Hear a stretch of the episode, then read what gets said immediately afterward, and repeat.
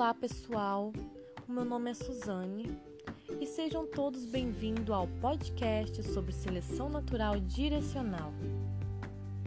Mas antes, vamos entender um pouco sobre a teoria de seleção natural proposta por Charles Darwin. Então, para melhor entendimento, vamos todos imaginar uma população de indivíduos de uma mesma espécie, não homogêneas, pois mesmo indivíduos de uma mesma espécie pode apresentar variabilidade genética. Então, vamos imaginar que até o momento essa população viva em um ambiente favorável para a maioria de seus indivíduos. Mas ao decorrer dos anos, pode chegar um momento que essas condições ambientais venham a se modificar isso permite que os indivíduos que possuam algumas características que são vantajosas àquelas mudanças ambientais consigam melhor se adaptar, sobreviver e assim se reproduzir, passando seus genes adiante. Desta forma, serão selecionados os mais aptos né, àquele ambiente. E é assim que acontece a seleção natural.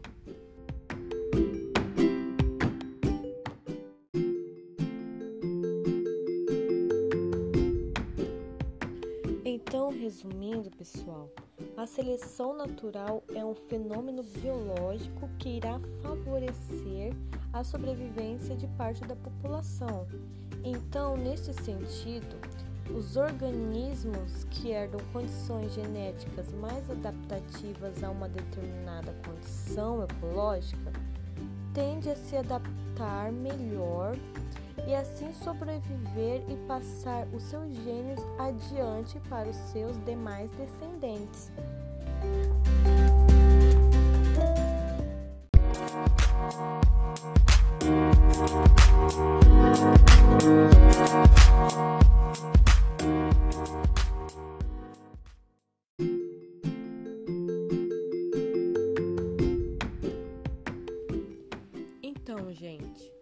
Agora que já conseguimos entender melhor como que funciona a seleção natural, o conceito de seleção natural, bora entender o que é seleção natural direcional?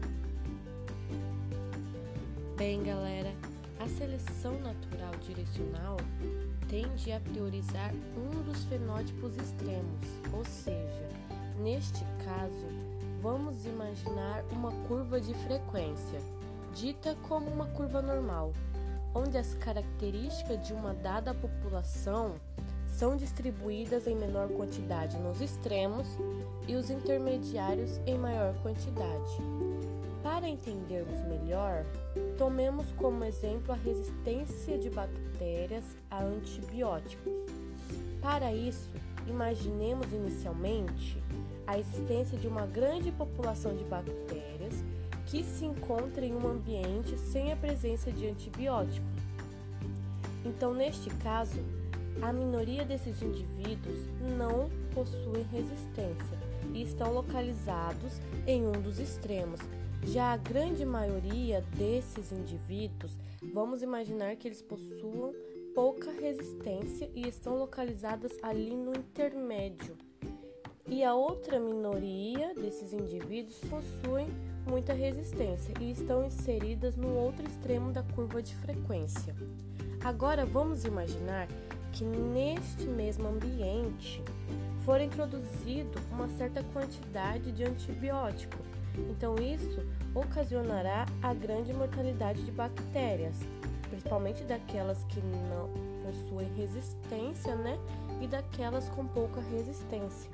Mas as bactérias muito resistentes, aquelas que já apresentavam alguma mutação que lhes conferiam resistência a essa substância, irão sobreviver e assim passarão seus genes adiante.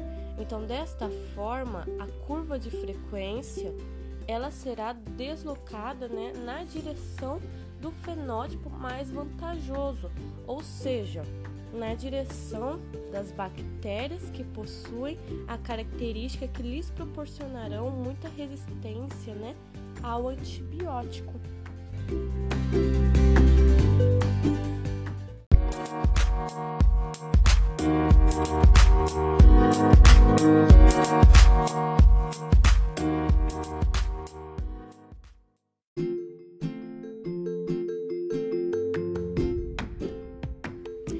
Né, pessoal? Deu para entender, né, melhor como que funciona a seleção direcional com esse exemplo de resistência das bactérias a antibióticos, né? Mas só por curiosidade e para melhor entendimento, eu quero trazer para vocês mais dois grandes exemplos de seleção direcional, e um deles é a adaptação dos ursos polares. Em um estudo que foi publicado na revista Science, os cientistas mostraram muitas evidências morfológicas, fisiológicas e comportamentais que nos deixam claro que esses animais são exclusivamente adaptados às condições de clima ártico. Nesse estudo, também foi mostrado, foi evidenciado de que os ursos polares e pardos possuem um ancestral comum, que muito provavelmente apresentavam uma pelagem mais escura, mais amarronzada, que ao decorrer de milhares de anos, as condições daquele ambiente acabou selecionando os indivíduos mais claros, pois eles conseguiam se camuflar melhor naquele ambiente. Muito legal, né, pessoal, esse estudo, porque ele trouxe para nós evidências de como aconteceu essa evolução, essa adaptação. outro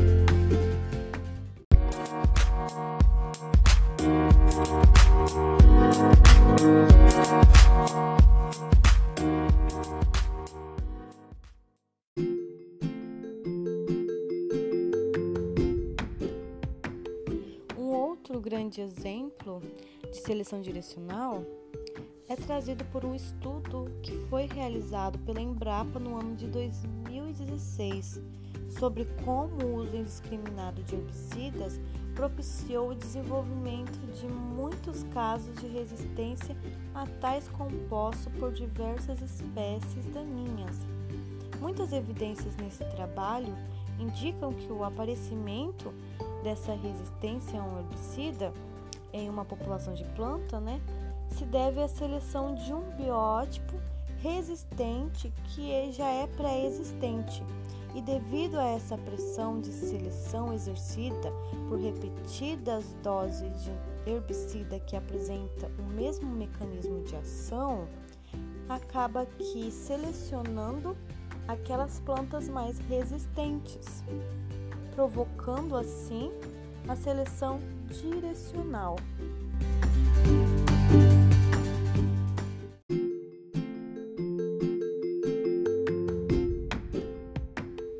E é isso, pessoal. É muito interessante entender como a seleção direcional age, né? E é também importante lembrar que a seleção natural é um dos mecanismos condutores do processo evolutivo e sabemos que esse processo é muito, mas muito importante para a adaptação das espécies. Então é isso, espero que vocês tenham gostado. Fiquem bem e tchau, tchau!